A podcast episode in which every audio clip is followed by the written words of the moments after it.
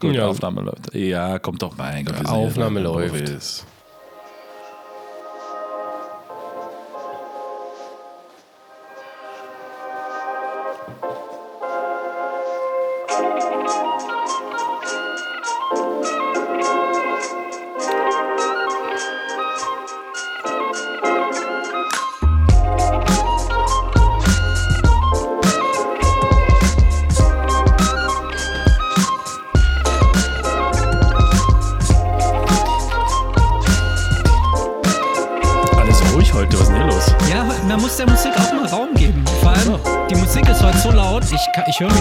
Gar nicht, deswegen. aber, aber jetzt kannst du mal so langsam runterdrehen, die Musik, denn ich würde sagen, es ist wieder soweit. Liebe Hörerinnen und Hörer, herzlich willkommen zu Die Simulanten, euer Podcast für Flugsimulation, Episode 35. Tag Jungs, wie geht's euch? Hallo, lieber Raphael. Hallöchen. Und hallo, lieber Tommy. Hi. Hey, heu- heute mache ich mal ganz kurz die Begrüßung. Also heute kam, haben wir keine überschwingliche Begrüßungsrunde und ich werde euch auch nicht erzählen, was für ein Bier ich trinke. Ich bin immer noch an dem Mischkasten, den ich schon vor zwei Wochen erwähnt habe. Also es ist nicht so gut. Hey, wie geht's euch? Ja, läuft. Gut, also ähm, ich äh, hatte schöne zwei Wochen. Ich bin immer noch kein Flugsimulator geflogen. Ich bin jetzt Flugsimulator- Flugsimulator-Assistent seit eineinhalb Monaten. Das wird langsam eng mit der Lizenz. Es wird langsam wirklich eng mit der Lizenz. Ja. Also da musst du echt, da musst du vielleicht dann nochmal in den Simulator für den Simulator, um deine Lizenz zu erneuern, ja. Also du musst dann irgendwie auf dem Handy so einen Billig-Simulator fliegen oder so, damit du in den richtigen Nee, ich, Simulator ich, ich dachte, ich schwenke einfach um. Ne? Ich, hab jetzt, äh, ich bin jetzt äh, jahrelang Flugzeug geflogen. Vielleicht dachte ich, ich schwenke jetzt auf Hubschrauber um. Ah, oh ja, oh, was für eine, was für eine Überleitung. Ja, Leute, heute ist, ähm, wir haben euch ja jetzt zwei Wochen hat oder zwei Folgen gehabt. Das ist wieder, das ist wieder super. Es ist wieder der Wind mit dem Riesenzaunfall. Oh Gott. Ja, übrigens, der Raphael hat jetzt so ein Soundpad, ja. Er wird Ja. es noch öfters missbrauchen, ja. Und es liegt in meiner Macht, die von ihm eingespielten Sounds einzuspielen oder nicht, aber das, ja, da das eben. Ja, wir, ähm, genau, weil ähm, ihr habt, also natürlich erstmal Entschuldigung, ihr hattet nämlich jetzt zwei Sendungen, wo nur wir drei Nasen am Start waren. Und normal ist es ja so, dass jede zweite Sendung wir immer einen Gast da haben. Und diesmal ist es wieder soweit. Wir freuen uns für Bolle. Wir haben nämlich heute einen Gast da und wir wollen heute mal ein Thema behandeln, das bei uns ja eigentlich so bei uns Simulanten eigentlich eher, eine, ja, eher am Rande erwähnt wurde, nämlich das Helikopterfliegen. Wir wollen uns jetzt mal heute voll und ganz auf das Thema Helifliegen im Flugsimulator ähm, um dieses Thema kümmern und einfach mal so reinstarten in die Materie. Und dafür haben wir heute einen Gast, der sich perfekt auskennt mit dieser Materie. Er hat nämlich nicht nur ein, ähm, ein Add-on, sagen wir, programmiert, designt für den für X-Plane, sondern er bietet davon auch eine, sagen wir, kann er uns vielleicht gleich noch genauer erklären, aber eine professionelle Version, an die man auch in wirkliche Full-Motion oder auch äh, Fixed-Sim-Simulatoren einbauen kann. Ich begrüße ganz herzlich im Podcast den Peter von RotoSim. Einen schönen guten Abend. Hi. Ja, hallo ihr drei. Bei den. Vorschusslorbeeren muss ich ja schon aufpassen, was ich sage. Ja, ja, ja, genau, genau. Wir, wir gehen hier so ein bisschen in die Vorleistung, ja. Und jetzt Ja, musst ja. du das quasi wieder durch Und ich muss es nachher rausreißen. Oh Gott. Genau. Ja, aber mal gucken, wie weit wir das durchhalten. Ja, hallo Peter, schön, dass du bei uns bist im Podcast. Aber bevor wir jetzt gleich zu dir kommen, müssen wir, glaube ich, noch was auflösen, lieber Raffi, oder? Weil vor, vor zwei Wochen gab es ja wieder dieses tolle Quiz, wo ich ja wieder absolut schön versagt habe und deswegen kann mich die Zusatzfrage jetzt heute retten. Vor allem kannst du noch mal erklären, was die Zusatzfrage war? Ja, ich äh, bin natürlich bestens vorbereitet. Sehen kann ich zurück gerade die Frage. Ähm, eine Sekunde. Ähm, aber letzten Endes, es gab so, wir haben ja mal ein Quiz alle zwei Wochen normalerweise, wenn wir unsere Sendung alleine haben. Und ähm, da war das in diesem Mal so, dass ihr ja beide gesagt habt, ihr würdet ja gerne auch fragen, haben die die Community ein bisschen, ja, ich sag mal, mit einspielen lassen. Ich komme jetzt nicht in die Clou- Cloud rein. Egal. Und wir machen es einfach so, du schneidest einfach, dass du eine Aufgabe hast, jetzt die Frage rein, hier in den Podcast, die wir letzte, die ich vor zwei Wochen gestellt habe. Die Frage an Julius und Thomas ist, wie viele Wunschkommentare wird es von unseren LeserInnen und ZuhörerInnen unter diesem Podcast geben? Die endgültige Zahl gilt bei Aufnahmebeginn, zum nächsten Podcast und dann steht der Sieger fest, welcher näher an der Anzahl war. So, und ähm, das war die Frage und deswegen letzten Endes äh, gibt es jetzt heute eine Antwort und einen Sieger. Also ich tue noch mal kurz die Spannung ein bisschen erhöhen. Ich habe natürlich die Auswertung genau vor 10 Minuten, die Auszählung ist beendet von dem äh, Cruise Level Statistik Bundesamt, wie jedes Mal, ja, um das Ganze korrekt zu machen. Und ähm, ja, Tommy hat ja 12 gesagt, du 24 ähm, und letzten Endes gewonnen hat der liebe Tommy mit 15 Kommentaren ist er näher dran gewesen. Gratuliere. Also nochmal einen ganz kleinen Applaus. Und äh, damit ist Tommy der Sieger der Weltmeister aller Herzen und was so dazu gehört. Und Julius, du bist einfach nur eine Pappnase. So, also das nochmal kurz zur letzte Woche, äh, vor letzte, vor zwei Wochen, Entschuldigung. Ähm, und wichtig, und deswegen, deswegen, und das ist ja auch ein, ein guter äh, Übergang zu unserem heutigen Podcast, denn letzten Endes äh, finde ich zu Recht, ja, dass äh, EMS, MSFS-Piloten, so wie du, ja, ins, äh, in den Hintergrund gestellt werden, denn es geht heute um einen richtigen Sinn, um einen richtigen Simulator quasi, um die Kernbasis der Simulation, um die, um die, um die, um die Quintessenz der, des Professionalismus, ja, der Simulatorenebene.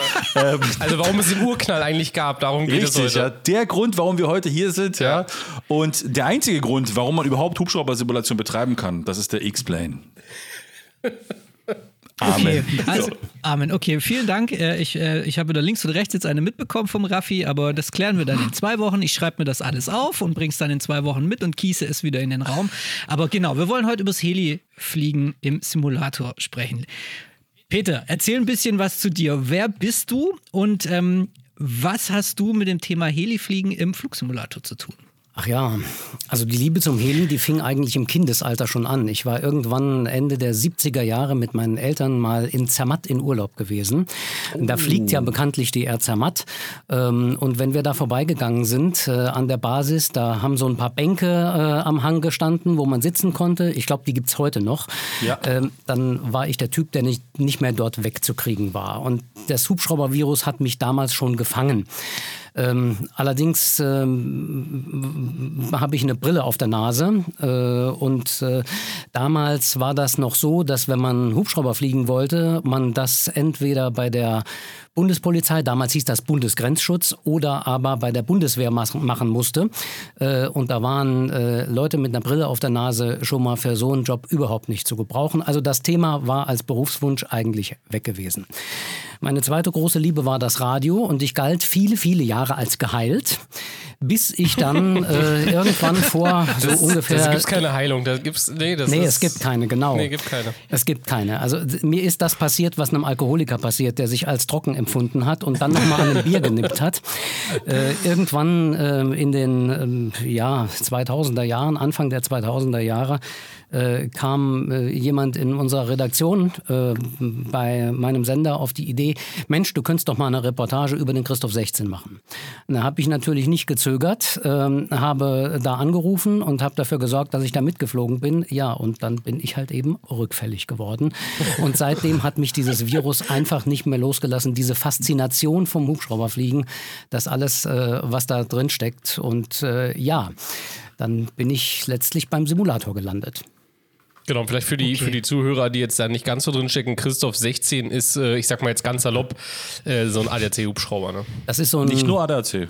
Das, der Christoph 16 ist ein Also ADAC-Hubschrauber. der, in dem Fall schon, Äh, ja. genau, das ist äh, äh, einer von den Rettungshubschraubern, die es gibt. Äh, und äh, also ich wohne im Saarland, das ist halt unserer hier, äh, der unsere Gegend hier abfliegt. Ja.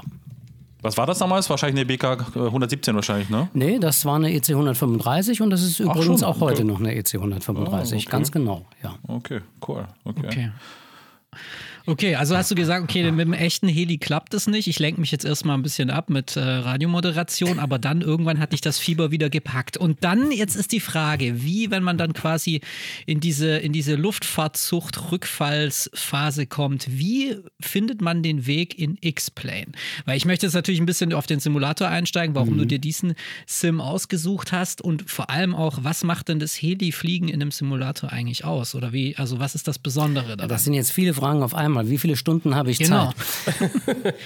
alle, die du willst. Wir haben alle. Das erste, was ich mir damals ins Haus geholt habe, war tatsächlich der Microsoft Flugsimulator, damals der FS9. Ähm, Und äh, dann habe ich ein bisschen da rumprobiert, habe mich natürlich auch ein bisschen äh, schon immer damit beschäftigt, wie Hubschrauber eigentlich funktioniert und habe festgestellt, also irgendwie hat das nicht wirklich was mit äh, dem Gefühl von Hubschrauberfliegen zu tun. Und äh, dann habe ich mir das mal in echt nochmal angetan. Und zwar nicht nur beim Mitfliegen, sondern tatsächlich auch am Steuer. Also ich habe einen Schnupperflug gemacht. Äh, natürlich nicht auf so einem teuren Hubschrauber, sondern auf einer R22. Das ist so ein kleiner Kolbenhubschrauber, der von Flugschulen üblicherweise eingesetzt wird, weil er recht günstig im Betrieb ist. Ähm, bin da also zu einer Flugschule gegangen und habe mir mal ein paar Schnupperstündchen gegönnt ähm, so dass ich anschließend wusste, wie sich ein Hubschrauber wirklich anfühlt. Und als ich dann wieder an den FS9 gekommen bin, habe ich festgestellt, das macht überhaupt keinen Sinn. Das hat schlicht und einfach mit Hubschrauberfliegen nichts zu tun. Und äh, dann okay. habe ich mich ein bisschen kundig gemacht und alle haben erzählt, naja, da X-Plane scheint da die bessere Variante zu sein. Dann habe ich mir X-Plane 9 damals geholt äh, habe das ausprobiert und habe festgestellt, dort fühlt sich Hubschrauber tatsächlich wie Hubschrauber an. Da sind die wesentlichen Effekte vorhanden. Da müssen wir sicher nachher noch ein bisschen drüber reden, was das alles ausmacht. Aber es hat sich jedenfalls ganz anders angefühlt. Äh, und nachdem ich da ein bisschen auch mit einer R22 dann geübt hatte, äh, ging erstaunlicherweise, als ich das nächste Mal äh, zur Flugschule gegangen bin und nochmal ein Schnupperstündchen mir gegönnt habe, ging das Fliegen viel, viel besser. Äh, und ähm, ja, also im Ergebnis muss ich sagen, ich habe da tatsächlich auch Dinge gelernt, äh, nicht nur im theoretischen, sondern einfach in dem praktischen Knüppeln, die mir dann geholfen haben, das nochmal in der Realität umzusetzen. Und seitdem lasse ich natürlich keine Gelegenheit aus, wenn irgendwo ein Hubschrauber steht, in den ich einsteigen kann äh, und wenn der ein Doppelsteuer hat, da auch mal noch reinzugreifen und ein bisschen mitzuspielen. Habt ihr denn, Jungs, habt ihr denn noch den, oder habt ihr den Bell 206 Jet Ranger auch ausprobiert im Flug 2000? Ja. Ich habe das, ja. weiß nicht, drei, vier, fünf Mal probiert. Das war einfach nur von links nach rechts, von oben nach unten abgestürzt und dann habe ich es sein lassen. Ja, ja. ja also, also, ich habe mir, genau. hab mir gerade ähm, vor ein paar Tagen noch mal ein Video zu dem neuen FS 2020 angeguckt, ähm, der ja offiziell Hubschrauber noch gar nicht so wirklich kann, äh, aber vielleicht auch nicht können wird. Ich weiß es nicht, ich habe da Zweifel dran, dass das was wird. Äh, jedenfalls gibt es so ein, äh, gibt's inzwischen äh, H135 und eine H145 dazu und äh, werden in diversen Videos vorgestellt. Und das habe ich mir mal so angeschaut und ähm, ja, da war ein Typ, der hat also versucht, äh, so einen, äh, diesen Heli zu fliegen, indem er das mit einer Playstation-Steuerung gemacht hat. Er hat dann also den Knopf gedrückt und dann ging das Ding senkrecht in die Höhe und dann hat er einen anderen Knopf gedrückt, dann hat er sich auf die Seite gelegt und eine Kurve geflogen und dann hat er den nächsten Knopf gedrückt und dann hat er sich wieder in die Mitte gelegt. Und da muss man dann einfach sagen, wenn man schon mal einen Schlimm. echten Hubschrauber unterm Hintern hatte, äh, das hat mit Hubschrauber nichts zu tun. Einen echten Hubschrauber äh, wird man äh, überhaupt nicht abheben können, ohne intensiv trainiert zu haben. Der geht schon bei den ersten Versuchen, ihn vom Boden zu kriegen, zum Bruch, weil das so schwierig ist, das so zu steuern. Äh, und wenn ich das mit einer Playstation-Steuerung per Knopfdruck einfach senkrecht draufkriege, ähm, dann ist das nicht Hubschrauber. Ich weiß, dass das ein heißes Eisen ist. Äh, das, äh, da da gibt es ja regelrechte äh, Streitereien. Das fassen wir gerne an. Deswegen stelle ich auch mal klar, ich denke, das kommt darauf an, was man will. Also wer sagt, mhm. ich will mal das Gefühl haben, wie es aussieht, in einer Kanzel zu sitzen, in der ich einen schönen Blick nach unten habe und äh, nicht wie in einem Airliner aus einem kleinen Fenster äh, rausgucke, wie ich die Landschaft da genießen kann, der ist sicherlich bei sowas richtig. Das ist ein schönes Spiel, vielleicht auch ein wunderbares Spielzeug. Äh, aber mein Anspruch an Simulation ist was anderes. Mein Anspruch an Simulation ist, das soll tatsächlich so sein wie echt. Das soll sich so anfühlen wie echt. Und wenn ich in echten reinsteige, soll ich idealerweise äh, das auch umsetzen können, was ich im Simulator gelernt habe.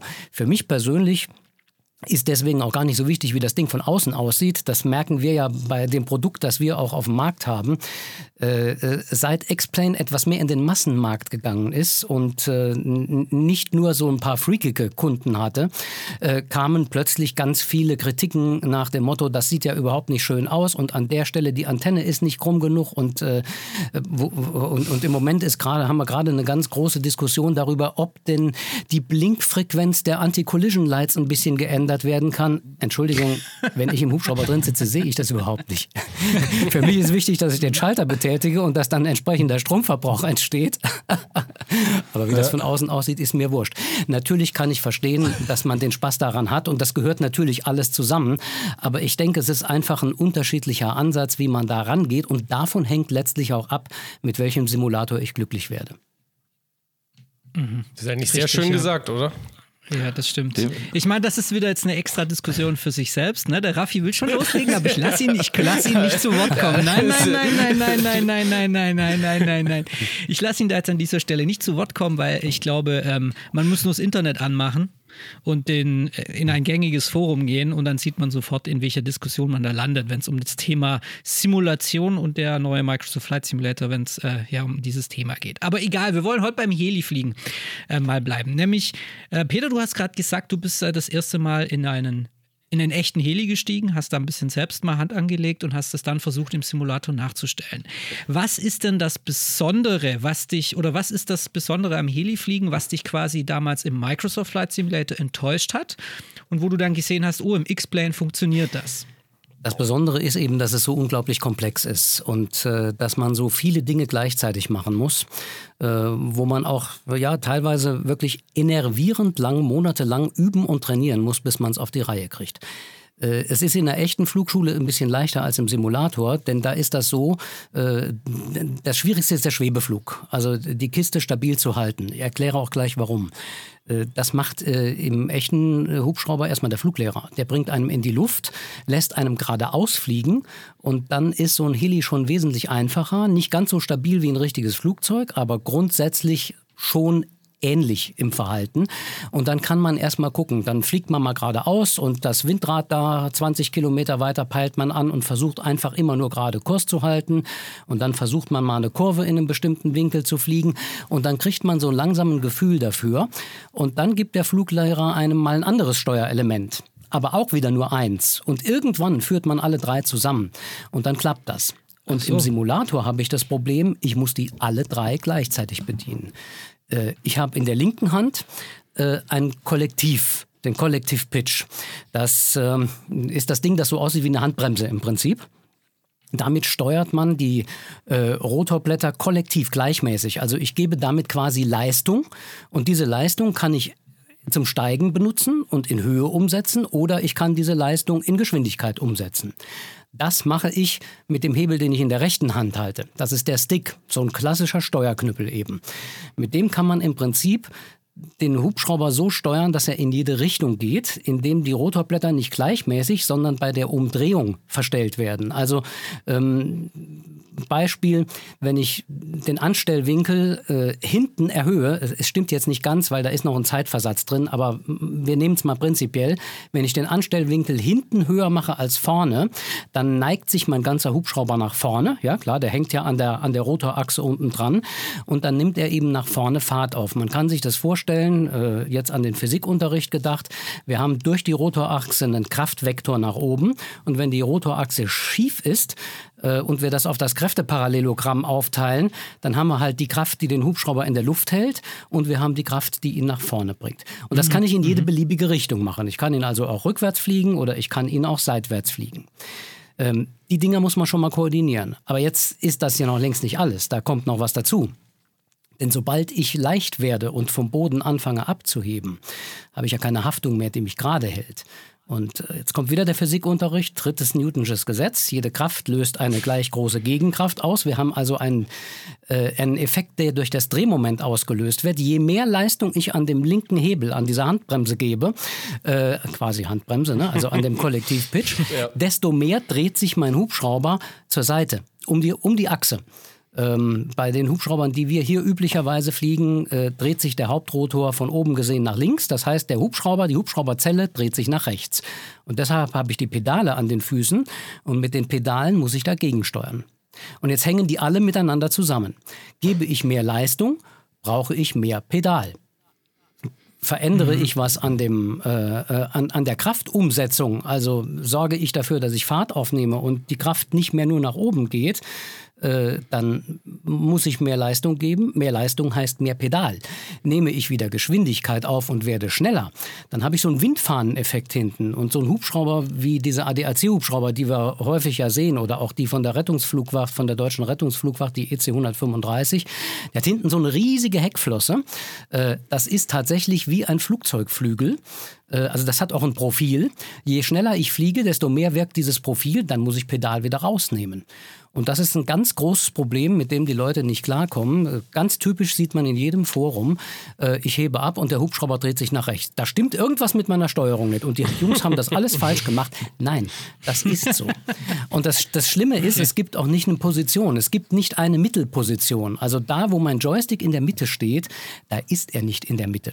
Wo meine Mittelposition ist, hängt davon ab, wie der Hubschrauber beladen ist, wo der Schwerpunkt ist, wie stark der Wind weht, ähm, alles. Ähm, all diese Effekte spielen dabei eine Rolle und das muss man alles koordiniert kriegen, um die Kiste sauber vom Boden zu kriegen. Und das ist eine echte Herausforderung, das muss man lernen, das muss man trainieren. Und es kommt noch ein Punkt dazu, den muss ich noch erwähnen. Das ist nämlich das Allerübelste dabei.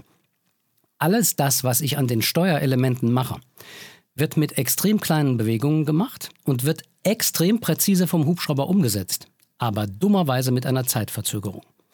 Und das sorgt dafür, dass die Leute anfangs, wenn sie das üben, überhaupt nicht klarkommen, weil die machen eine kleine Bewegung oder machen meistens sogar eine zu große, stellen fest, da passiert ja nichts, dann legen sie noch ein bisschen nach und dann haben sie schon die Kontrolle verloren, denn dann ist das Ding so weit aus der, aus der Reihe getanzt, dass man kaum noch eine Chance hat, es wieder einzufangen, wenn man es nicht schon kann. Also ein sehr detaillierter Einstieg, finde ich echt gut, super interessant. Tommy und ich haben es verstanden, nur mal kurz für die MSFS-Piloten unter uns, lieber Julius. Hubschrauber fliegen ist schwierig, lass es, keine Chance. Ich habe also was ich jetzt, ich habe mal, ja, hab mal einen schönen Peter. Vergleich gelesen. Äh, es gibt unglaublich viele Vergleiche. Einer hat mal gesagt, du nimmst eine Kugel, eine, eine Glaskugel oder Fußball, legst da drauf einen zweiten Fußball und dort oben drauf legst einen dritten Fußball und das musst du jetzt so jonglieren, dass der obere sich nicht bewegt und dann immer an der Stelle bleibt. Ob das stimmt, weiß ich nicht. Jonglieren kann ich nicht. Ich habe es nie ausprobiert. Okay. Aber ist vielleicht ein schönes Bild. Aber das ist ja auch hardware-technisch dann interessant, weil wenn man jetzt mal mit einem konventionellen Joystick fliegt, dann will der ja immer wieder zurück in die Mitte, ne? Also durch eine Feder ja. oder durch irgendwas. Also, weil man das ja, also fürs Flugzeugfliegen, ja. also wenn du feste Tragflächen hast, sage ich mal. Das heißt, beim Heli kann das sein, dass ich dann quasi meinen äh, mein Stick erstmal so ein bisschen nach links drücken muss oder, also wie findet man diesen Sweet Spot raus? Also ich denke, im echten Flugzeug macht man das ja ein bisschen über den Körper wahrscheinlich, über die Fliehkräfte oder wie geht man da dann ran? Und wie geht man dann im Simulator dann vor allem ran an die Sache? Also ich würde mal sagen, es ist seit wir VR haben wesentlich einfacher geworden, weil ich mit der mhm. dreidimensionalen Orientierung im Raum Dinge leichter entscheiden kann. Äh, äh, an einem normalen Bildschirm sieht es fast gleich aus, wenn ich steige oder leicht vorwärts fliege. Unter mir rutscht quasi der Boden ein bisschen nach hinten. Äh, ich muss mir also Fixpunkte irgendwo suchen, an denen ich mich orientieren kann. Wenn ich in v unter einer VR-Brille sitze und einen dreidimensionalen Eindruck habe, ist das wesentlich einfacher, das auf die Reihe zu kriegen. Aber es ist in der Tat so, mhm. man muss gegen die Kraft von dem Joystick andrücken. Äh, und wenn ich vorwärts fliege, dann muss ich permanent Kraft drauf geben. Also bei mir ist dann der Stick so, was weiß ich, ähm, irgendwie 70, 80 Prozent nach vorne gedrückt und den muss ich da festhalten. Und wenn ich den loslasse, dann nimmt mein Hubschrauber die Nase hoch, macht einmal wupp und anschließend mhm. kippt er weg und dann war's das. Ähm, jetzt können wir uns anschließend noch über Trimmung und so weiter unterhalten. Man kann da natürlich auch was machen. Äh, und im echten Hubschrauber ist das auch teilweise ein bisschen anders, aber auch nur teilweise. Viele einfache haben tatsächlich gar keine Trimmung und da muss ich gegen diese Kraft andrücken. Das ist ganz einfach so. das ist durchaus anstrengend. Das ist auch der Grund, warum die Steuerbewegungen so klein sind. Und die sind wirklich klein. Äh, wir reden da über Bewegungen im Millimeterbereich. Üblicherweise, wenn man den Leuten sagt, kleine Steuerbewegung, dann mache die Zentimeter. Äh, das ist viel zu viel. Wir reden im Millimeterbereich. Der Fluglehrer hat mir damals in der ersten Flugstunde gesagt, du musst eigentlich nur dran denken, dann macht das schon. Und fast so ist es auch. Aber tatsächlich ist es auch bei Flächenfliegern so, dass man auch im echten Fliegen weniger Input gibt, als man das vielleicht im Flugsimulator kennt, weil man einfach die Kräfteverhältnisse ja dann auch spüren kann. Ja, und das letzten Endes äh, beim Hubschrauber wahrscheinlich dann noch filigraner ist ja, und deswegen noch feiner, ja, wie du schon gerade ja. eben gesagt hast. Also das ähm, Popometer fehlt uns natürlich im Hubschraubersimulator ja. immer, außer man hat mhm. tatsächlich mhm. so ein mhm. Ding auf einer Motion-Plattform, aber da reden wir dann nicht mehr von dem, was man sich normalerweise zu Hause hinstellt finanziell. Ja, das stimmt. Ähm, beim Hubschrauber, ähm, was ich lange Zeit nicht wusste tatsächlich, weil vielleicht so eine Anekdote, jetzt Raffis Fachwissen oder auch nicht, kannst mich gleich korrigieren. Und zwar der, der Hauptrotor tatsächlich, wenn man da jetzt oben, ich sag mal, eine Kamera aufstellen würde, gibt es auch so schöne Aufnahmen, die quasi nur ein Rotorblatt filmen die ganze Zeit, während sich dreht, ja, dann würde man sehen, wie das, ich sag mal, auf der Längsachse von dem Rotorblatt, das Rotorblatt die ganze Zeit den hier macht so. Genau. Ist das so? Bei Fahrt quasi, Ja. damit ja, wenn du Gegenwind hast, damit du nicht zu hohen Auftrieb auf der einen Seite hast und auf der anderen Seite dann. Ja, das ist diese ja, zyklische. Blattverstellung, die im Prinzip Ja. die Steuerung überhaupt ermöglicht. Also wir brauchen ja, wenn wir noch mal ein bisschen in die Theorie gehen, wir brauchen ja ein Profil, wenn wir Auftrieb erzeugen wollen. Das Profil muss angeströmt sein. Also das Profil ist das Rotorblatt. Die Anströmung erzeugen wir dadurch, dass es sich dreht. Und dann haben wir noch eine Komponente, mit der man den Auftrieb verändern kann. Das ist der Anstellwinkel. Beim Flugzeug nehme ich die Nase hoch, wenn ich steigen will. Und genauso geht das beim Hubschrauber auch. Wenn ich den Anstellwinkel des Rotorblatts verändere, dann kriege ich mehr Auftrieb. Verändere ich den an allen Seiten gleichzeitig, dann gehe ich halt eben nach oben. Verändere ich den aber während der Umdrehung immer wieder unterschiedlich, dass ich an einer Stelle mehr Auftrieb erzeuge, dann kann ich damit den gesamten Hubschrauber in diese Richtung bewegen und damit auch eine, einen, einen Schub dorthin auslösen. Genau, so ist das nämlich ja. Und das, aber äh, ist es dann so, wenn du jetzt im Geradeausflug bist, ja, also sag mal, du fliegst jetzt sagen wir mal 100 Knoten als Beispiel, ja, und würdest jetzt keine Steuerung Input machen, weil ich dachte immer dieses Wechsel quasi Spiel, also im Geradeausflug, sagen wir es mal, im perfekten Geradeausflug, ja, ich dachte immer, dass wenn der Rotor quasi in, gegen die Fahrtrichtung ist, dass er da flach ist, weil er dann weniger Auftrieb erzeugt und wenn er wieder quasi mit dem Fahrtwind mitgeht, deswegen steiler ist, damit er letzten Endes da wieder Auftrieb erzeugt wegen der Windgeschwindigkeit. Aber es hat gar nichts damit zu tun, das ist tatsächlich Nein. so, wie du gesagt hast, dass nur die Ja. Also ich muss, wenn, ich, wenn ich vorwärts fliegen will, um diese Geschwindigkeit zu halten, reicht es nicht einmal einen Input zu geben, sondern ich muss den Knüppel tatsächlich permanent nach vorne halten Okay. und diese Fluglage aufrechterhalten. Ich kann natürlich erstmal stark beschleunigen, indem Ja. ich, das sieht man auch, wenn man einen Hubschrauber von außen sieht, der, der kippt mal ganz stark nach vorne, dann nimmt der Fahrt auf, aber wenn ich Geschwindigkeit halten will, also bei meiner EC 135 zum Beispiel, haben wir uns an der Realität äh, orientiert. Wenn ich 120 Knoten fliegen will bei einem normalen Power-Setting, dann äh, habe ich die Nase ungefähr 2,5 Grad nach unten gesenkt. Und sobald ich die ein bisschen hochnehme, werde ich auch langsamer. Das ist übrigens auch ein ganz wichtiger Punkt, das gibt es aber beim äh, Flächenflieger auch, das Attitude Flying. Also, äh, dass ich quasi äh, bestimmte Vorstellungen habe, wie meine Fluglage sein muss, um bestimmte Geschwindigkeiten zu erreichen. Also ich habe ein, ein, ein bestimmtes Power-Setting, ich brauche ein gewisses Drehmoment und eine bestimmte Fluglage und damit kann ich dann eine bestimmte Geschwindigkeit erreichen. Und das machen, macht man im Sichtflug tatsächlich so. Äh, Du guckst gar nicht so viel auf die Instrumente drauf, die sind überhaupt nicht so wichtig. Das ist auch so ein typisches Simulator-Thema. Äh, außer natürlich mache ich, ich mache Instrumentenflug. Klar, es gibt welche, die muss ich beachten. Ich darf, äh, will ja nicht das Triebwerk verheizen oder sowas. Aber fürs Fliegen an sich ist es wichtig, aus dem Fenster raus zu gucken. Äh, und wenn ich zum Beispiel äh, an dem Mittelstreb äh, vor meiner Cockpitscheibe noch einen Kompass hängen habe, dann kann der Abstand von dem Kompass zu dem Horizont für mich eine wunderbare Orientierung über meine Fluglage sein. Und wenn ich schneller sein will, dann muss ich einfach diesen Abstand ein bisschen anpassen. Okay. Also nochmal vielleicht eine abschließende Frage zu der Kollektivstellung. Das heißt, wenn ich im Geradeausflug geradeaus fliege, ist so gesehen der Rotor in Flugrichtung hinten aufgestellter, sag ich mal, und vorne flacher. Ja, genau. Gut, aber okay. du hast Ganz natürlich, einfach gesprochen, aber ja. du hast natürlich schon recht. Das Blatt, das nach vorne dreht, erzeugt mehr Auftrieb als das Blatt, das nach hinten dreht. Ja, genau. Äh, deshalb ist es tatsächlich auch so, dass ich im Vorwärtsflug meinen Stick nicht in der Mitte nach vorne halte, sondern je schneller ich werde, desto mehr muss ich mit diesem Stick auch ein bisschen gegensteuern, um meine Fluglage zu halten. Also der ist so ein bisschen Ja, der mittig ja- rechts dann. Klar, weil sonst wird der abkippen, Da, ja. da, da muss ich nachgeben. Ja, ja, ja, stimmt. Also das ist ja total faszinierend. Also das ist quasi äh, wie ein Constant Speed äh, Propeller, oder? Also die, der dreht die ganze, ganze Zeit mit der, Der gleichen dreht Geschwindigkeit immer mit der gleichen und es läuft nur Geschwindigkeit, über die genau. Blatt. Ja, Ja. okay. Für, Was für, für noch die, die es ganz übel haben wollen und was selber machen wollen, äh, heutzutage bei den modernen Hubschraubern gibt es einen Governor.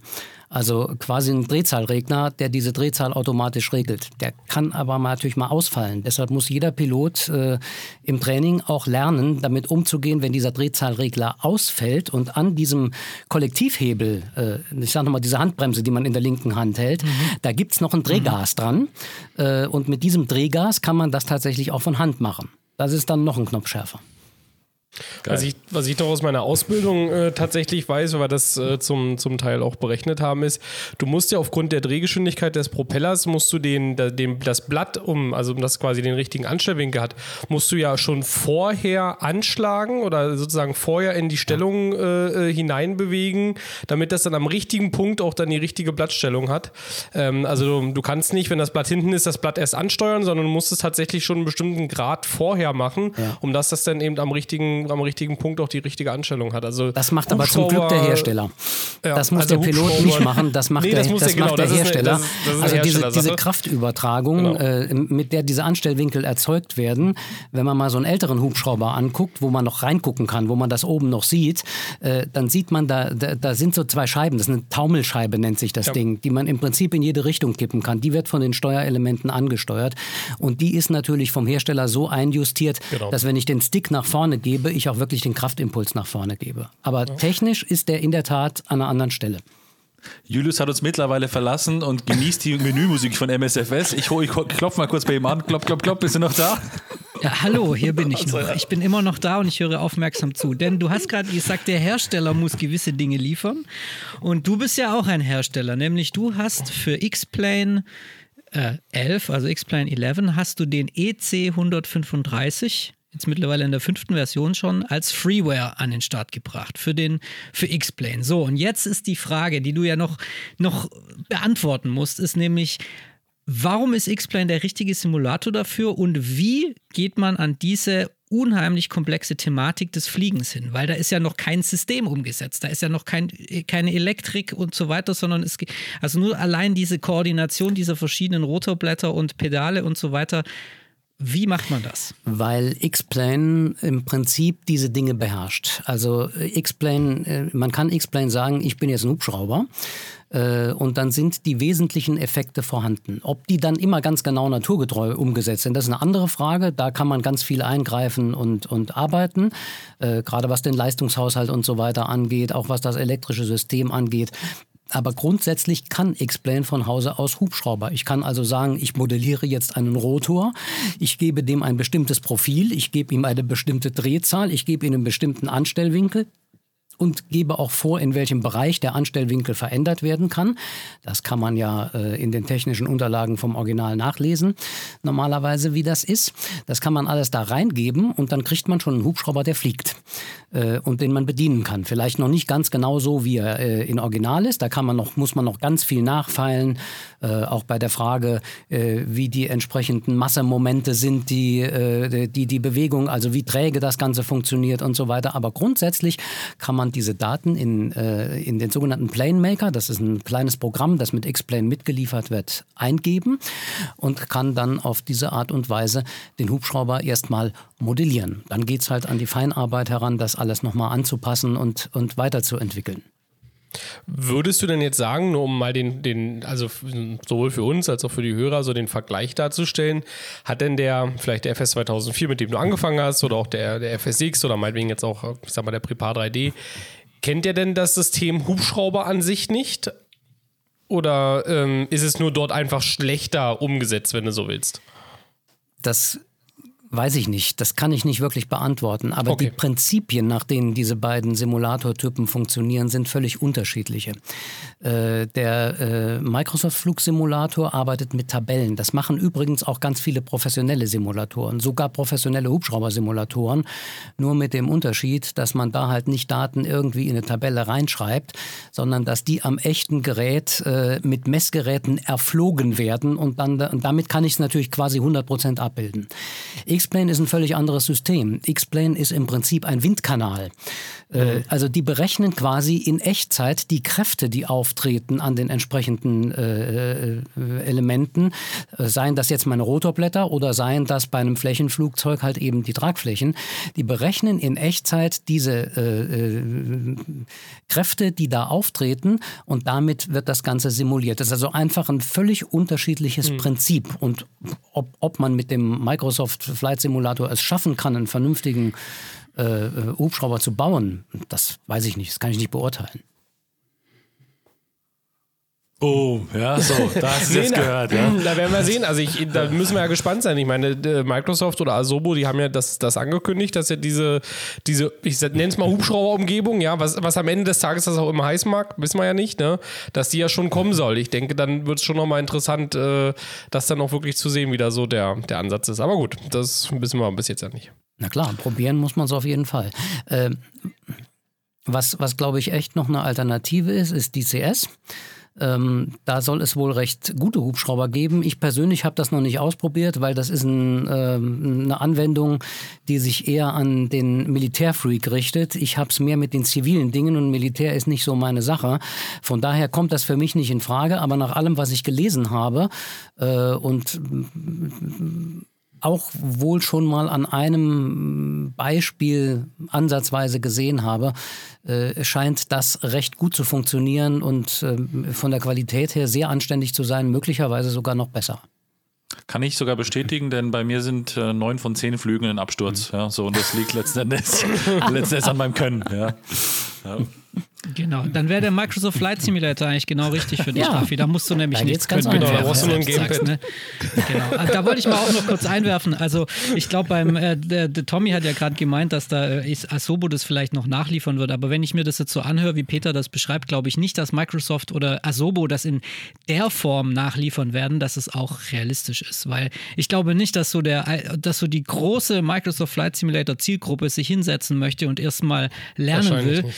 wie das funktioniert das irgendwie in 10 Flugstunden, sondern die wollen auf den Knopf drücken und losfliegen ja. und im Vulkankrater landen. Das ist leider so bei diesem Simulator. Ja, ja. Und das ist ja auch wieder jetzt, da könnten wir jetzt wieder das in die, diese Diskussion abdriften, aber. Ist ja auch völlig okay. Ähm, also genau. wenn ich Spaß haben will, ist das okay. Wenn ich Hubschrauber Richtig. fliegen will, ist das was anderes. Aber Hubschrauber fliegen lernen ist nicht unbedingt Spaß, ist harte Arbeit und da muss man ran. Und da gibt es ja auch noch viele andere Effekte. Auch, auch das sind Sachen, die, äh, die, die da eine Rolle spielen. Man muss sich vorstellen, wenn ich abhebe, ähm, äh, ich habe ja eben gesagt, ich muss dann in das Pedal treten, äh, um den Drehmomentausgleich mit dem Heckrotor zu machen. Das reicht aber nicht ganz, denn äh, der Heckrotor, weil mein Hubschrauber steht ja nicht mehr am Boden, der ist ja in der Luft der macht auch noch einen Schiebemoment. Der schiebt meinen ganzen Hubschrauber zur Seite. Was muss ich machen? Ich muss mit meinem Stick das Ganze wieder ausgleichen und den Hubschrauber leicht linkslastig hängen.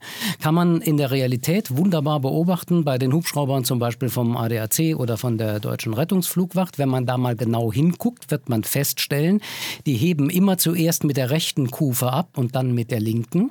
Und die setzen immer mit der linken auf. Und zu allem Elend setzen die auch immer hinten zuerst auf und und, und nicht gleichmäßig. Das hat was damit zu tun, dass der Hauptrotor nicht waagerecht zum Boden montiert ist, sondern schon mit einer leichten Neigung nach vorne, dass man äh, nicht, dass man die Zelle nicht so weit nach vorne kippen muss, wenn man Geschwindigkeit aufnehmen will und im Reiseflug ist, was natürlich die Folge hat, dass ich im Schwebeflug ziemlich hecklastig nach hinten hänge und das muss ich alles steuern. Und dann sitze ich auf einer Art Luftpolster drauf, das ist der sogenannte Bodeneffekt. Und von diesem Luftpolster will der Hubschrauber permanent runterrutschen. Das macht er einfach andauernd und jeder Windstoß, der kommt, der schiebt mich auch da raus.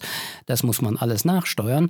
Und das sind so ein paar äh, ganz, ganz wichtige Effekte. Translational Lift muss man auch noch erwähnen. Ist was sehr Interessantes.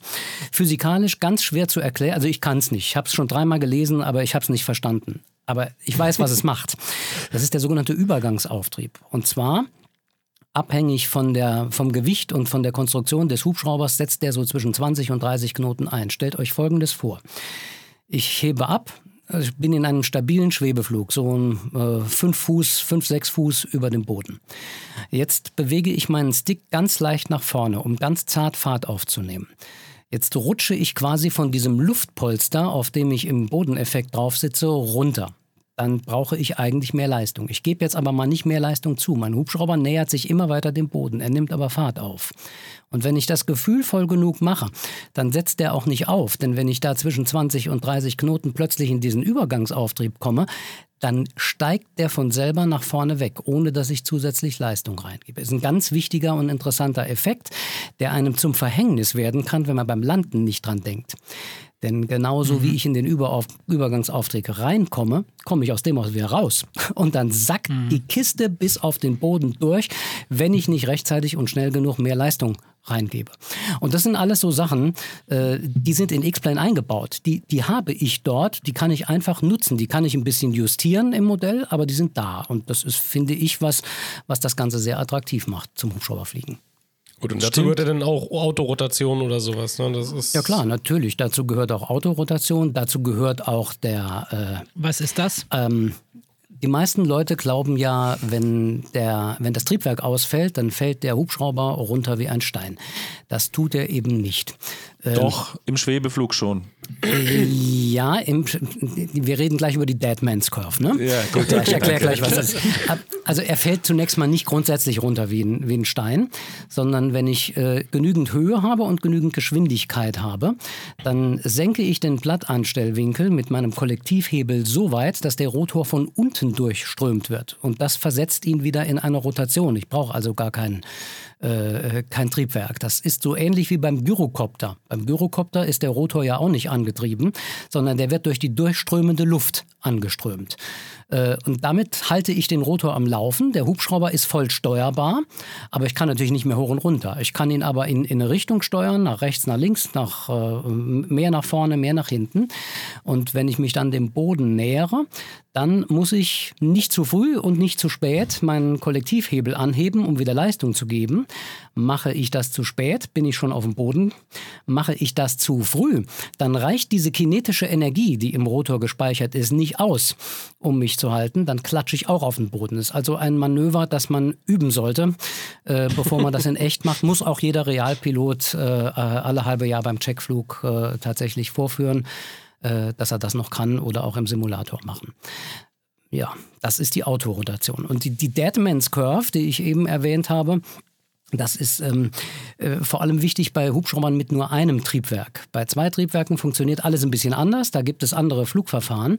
Aber wenn ich eins habe und mir, da, und mir der Ofen ausgeht, äh, dann muss ich ja in einer Situation sein, in der ich diese Autorotation in Marsch bringen kann. Ich brauche also eine gewisse Höhe und eine gewisse Geschwindigkeit. Und deshalb gibt es quasi eine Kurve, die ist auch in jedem Flughandbuch aufgezeichnet, von Geschwindigkeiten in denen und von Bereichen, in denen man nicht fliegen sollte äh, und zum Beispiel 20 Meter über dem Boden schweben mit einem einmotorigen Hubschrauber, das sollte man natürlich nur dann machen, wenn es unbedingt erforderlich ist, weil es eben die Aufgabe ist, das zu machen, aber eben nicht im normalen Flugbetrieb, denn in der Situation könnte ich die Autorotation nicht mehr anstoßen und dann gibt es eine unsanfte Landung, wenn der Ofen ausgeht.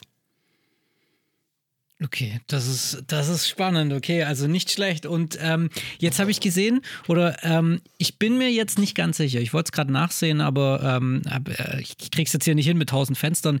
Nämlich, ich wohne ja hier in der Nähe eines Flugplatzes, an dem auch ein Flug, äh, eine, die DRF, ja, die deutsche Rettungsdingsbums, äh, stationiert ist. Und dort sehe ich auch öfters den Heli rumfliegen und ich glaube, das ist sogar ein EC 135. Ja. Und den hast du ja nachgebaut für X-Plane und den gibt gibt es als Freeware. Vielleicht magst du den ein bisschen vorstellen. Was kann der denn und was ist der Besondere an dem? Und vor allem, hast du den allein programmiert? Haben da Leute mitgeholfen? Wie, ist, wie sieht es da also aus? Also, das ist ein Teamwork. Äh, das habe ich natürlich mhm. nicht allein gemacht. Das würde ich mir auch nicht anmaßen. Ähm, das ist ein Teamwork. Vor ein paar Jahren, äh, na, vor zehn Jahren schon, äh, haben sich da zwei Freaks zusammengefunden, nämlich meine Wenigkeit und ein Bundespolizist, der auch Hubschrauber begeistert ist. Äh, der wohnt in einer ganz anderen Ecke. Wir haben uns damals über X-Plane tatsächlich gefunden, weil der so eine rudimentäre EC 135 schon auf dem Markt hatte. Ähm, Jetzt muss man wissen, die EC 135 hat sehr viele spezielle Systeme innen drin. Die ist sehr elektronisch ausgestattet. Da geht vieles von selber, was anderswo von Hand ist. Und das kann man mit X-Plane Bordmitteln natürlich nicht machen. Also alle Standardinstrumente kann ich da jederzeit einbauen, aber solche Spezialitäten, wie da drin sind, die kann man nicht machen. Und dann haben wir uns irgendwann zusammengefunden und haben angefangen, das damit einzubauen und einzuprogrammieren. Und vor zwei Jahren ungefähr äh, kam dann ein Team aus Frankreich auf uns zu, ähm, das gemeint hat, naja, von außen ist sie ja nicht so doll, aber wir hätten da ein schönes Flugmodell von außen ähm, und ähm, dürfen wir denn was von euch verwenden? Und dann haben wir gesagt, wie wäre es denn, wenn wir uns zusammentun und das gemeinsam auf, auf den Markt werfen? Und dann haben wir gemeinsam, zwei Franzosen und zwei Deutsche, äh, das Projekt nochmal ein bisschen weiterentwickelt. Jetzt auch mit einem schönen 3D-Modell und mit äh, einem schönen 3D-Cockpit, in dem man tatsächlich sich auch wohlfühlt, äh, wenn man in der virtuellen Realität äh, sitzen kann. Ja, das haben wir dann alles so äh, zusammengebaut und im Laufe der Jahre ist da natürlich ganz viel gewachsen. Ich würde mal sagen, wir haben die wichtigsten Systeme der EC 100 35 inzwischen sehr präzise nachgebaut. Wir haben vor allem auch mit vielen Realpiloten zusammengearbeitet, die uns immer gute Inputs gegeben haben. Ich habe unter anderem auch eine Kooperation mit dem Deutschen Zentrum für Luft- und Raumfahrt, die in einem ihrer Simulatoren ähm, äh, unser Flugmodell äh, einsetzen und da natürlich auch immer Rückmeldungen gegeben haben. Wobei da geht es um was ganz anderes, da geht es um äh, Flugverfahren, die die da testen wollen. Ähm, und ich habe selber vor zehn Jahren äh, die Gelegenheit gehabt, äh, auch mal die EC 135 in echt zu fliegen. Äh, nicht ganz echt. Es war der Full Flight Simulator vom ADAC bei denen ich aus dienstlichen Gründen damals war und äh, den hatte ich im Vorfeld von dem Projekt erzählt, das wir mit dem Hubschrauber haben, hatte dann meinen Simulator mitgeholt und dann haben wir mal gemeinsam ein bisschen gespielt äh, und dort im äh, vom Luftfahrtbundesamt zertifizierten Simulator konnte ich auch mal ein Stündchen die EC 135 fliegen, sodass ich tatsächlich auch ein bisschen Gefühl dafür gekriegt habe, wie sich die Kiste anfühlen muss und das alles zusammen haben wir versucht in unser Modell möglichst gut umzusetzen. Das heißt, ihr habt wie das reale Vorbild eine deutsch-französische quasi Gemeinschaft gebildet, um einen äh, Hubschrauber zu bauen. Ja, so ist es in der Tat. Ja. Also das okay. ist realistisch, sag ich mal. Ja, also, also, da fängt ja schon der, geht nicht mehr, ne? Richtig, ich wollte gerade sagen, da geht es ja schon los. Ja? Also ähm, hättet ihr vielleicht noch ein paar Spanier mit an Bord holen können, da wäre es komplett gewesen. Ja, aber letzten Endes ähm, ist es so, die EC 135 wurde die eigentlich, wo wurde die gebaut? In Donauwörth oder in wo wurde die gebaut? ist die gebaut worden, ja. ja also ich muss sagen, es ist immer wieder faszinierend, weil ich bin beruflich sehr oft in Donauwörth und ähm, sogar ganz in der Nähe von Airbus Helikopters. Da ist ja auch, glaube ich, sogar der Firmensitz, meine ich. Ist das nicht sogar ja. da? Oder ist es in Frankreich? Nee, nee, okay. das ist dort, ja. Und ähm, da fliegen jetzt nicht nur ECs rum, da fliegen auch viele Militärhubschrauber, sehr viele ganz spezielle Flugobjekte, die ich so noch nie gesehen habe. Und äh, da ist so eine gewisse ja, mhm. Faszination, glaube ich, in der ganzen Stadt so ein bisschen vorhanden vom Hubschrauber, weil es gibt nicht viel. Also der Airbus-Standort ist fast genauso groß wie die Stadt, ähm, als, als solche, die nebendran ist. Ähm, und es äh, ist schon cool, wenn man dann die ganze Zeit so Hubschraubergeräusch hört in der Nähe. Das macht schon Spaß, definitiv. Ich habe da mal eine Frage. Du hast gesagt, ihr habt da ähm, natürlich nicht nur die Standardinstrumente benutzen können von X-Plane, sondern ihr musstet auch selber Dinge einbauen, die der echte EC 135 hat. Welche Dinge wären das denn zum Beispiel? Das allererste, was ich damals gebaut habe, ist das sogenannte Caution and Advisory Display. Ähm, mhm. Wenn man in ein normales Flugzeug geht oder auch in einen klassischen altmodischen Hubschrauber, dann gibt es für alle möglichen Warnungen ein Lämpchen. Da gibt es ein Lämpchen, da gibt es ein Lämpchen, da gibt es ein Lämpchen, gelbe und rote. Die roten gibt es in der EC 135 auch für die Warnungen, aber die gelben gibt es nicht mehr, sondern stattdessen gibt es ein Display, also im Prinzip wie so ein Computerbildschirm. Äh, und in diesem Display erscheinen diese äh, ganzen Meldungen. Äh, in der Reihenfolge ihres Auftretens stehen die als bestimmte Textbegriffe dort untereinander. Äh, und wenn eine neue kommt, dann blinken gelbe Balken und man kann über eine Taste am Stick bestätigen, dass man sie gesehen hat. Dann gehen die gelben Balken weg und es äh, erscheinen wieder alle, die da sind. Äh, das war so das Erste, was wir gemacht haben. Was eine weitere Spezialität ist äh, dieser Maschine, ist die ganze Triebwerkskontrolle. Es gibt einen sogenannten First Limit Indicator.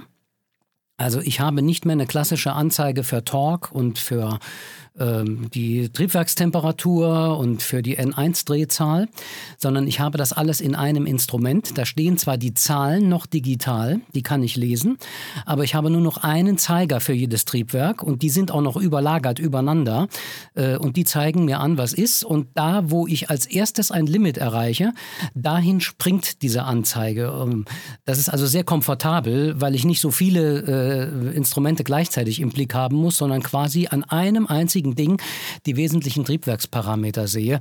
Äh, und das sind so Sachen, ähm, die, muss man dann natürlich entsprechend äh, basteln und umbauen. Und in bestimmten Situationen kommen dann noch zusätzliche Warnungen, die aufblinken und so ein, so ein Firlefanz. Das haben wir alles versucht einzubauen. Was wir jetzt ganz neu demnächst äh, haben, das gab es bisher nur in der Profi-Version, das wird es allerdings nicht mehr dann als Freeware, sondern als ein kleines Upgrade, äh, aber zu einem Preis, also wir reden von unter 30 Euro, wird weniger kosten als die üblichen anderen äh, Hubschrauber. Äh, für die Freaks kann man sich bestimmte Dinge dann noch upgraden.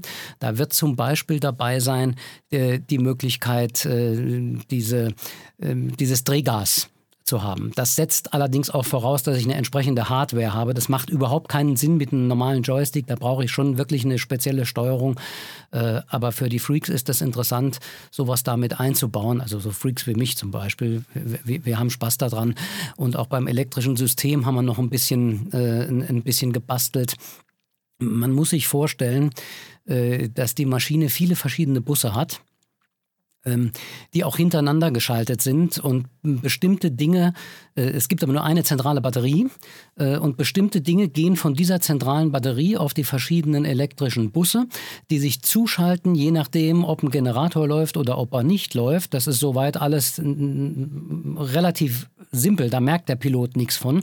Wenn ich aber einen Ausfall habe, und dann wird es interessant, weil dann kann ich mit entsprechenden Schaltern diese Systeme voneinander entkoppeln äh, und dafür sorgen, dass zum Beispiel der Kurzschluss äh, im Display auf der Co-Pilotenseite nicht dazu führt, dass das auf der Pilotenseite auch nicht mehr geht oder sowas. Und solche Spielereien haben wir jetzt für die, äh, für die wirklich ambitionierten Piloten da eingebaut. Ich würde mal sagen, für den, der einfach nur ein bisschen Hubschrauber fliegen will, äh, ist das eine Nummer zu groß. okay. Aber, aber was brauche ich denn, um Heli zu fliegen im Simulator? Was sollte ich mindestens haben an Hardware? Du brauchst mindestens einen sehr guten, sehr hochauflösenden Joystick. Weil die Bewegungen so klein sind, äh, nutzt es nichts, äh, wenn ich 5 mm den Hebel bewegen muss, äh, bis der nochmal äh, ein Bit weiterzählt, um es jetzt mal etwas überspitzt zu sagen. Also ich brauche einen sehr guten, sehr hochaufgelösten Joystick. Äh, ich brauche einen irgendwie gearteten Schubregler. Ideal für einen Hubschrauber ist einer, den ich von unten nach oben ziehen kann. Also ich sage jetzt mal sowas in der Art wie beim äh, äh, X52 äh, ist eine Lösung, mit der man schon ganz gut arbeiten kann. Und was man meiner Ansicht nach auch unbedingt braucht, sind Pedale. Man kann, wenn man, also wenn man wirklich geübt ist, schafft man es auch mit äh, der Drehbewegung im Stick, das zusätzlich zu machen. Ähm, aber das ist nicht wirklich spaßig und das ist nicht wirklich präzise. Wenn ich wirklich gut fliegen will, brauche ich Pedale, idealerweise welche, die sich nicht in der Mitte zentrieren, sondern die ich einfach frei dahin bewegen kann, wo ich sie brauche. Denn die Stellung muss ich permanent während dem Fliegen korrigieren. Äh, und äh, wenn ich da Kraft ausüben muss, ist das nicht spaßig, sondern wenn ich mit einem einfachen kleinen Druck das dahin bewegen kann, wo ich es brauche.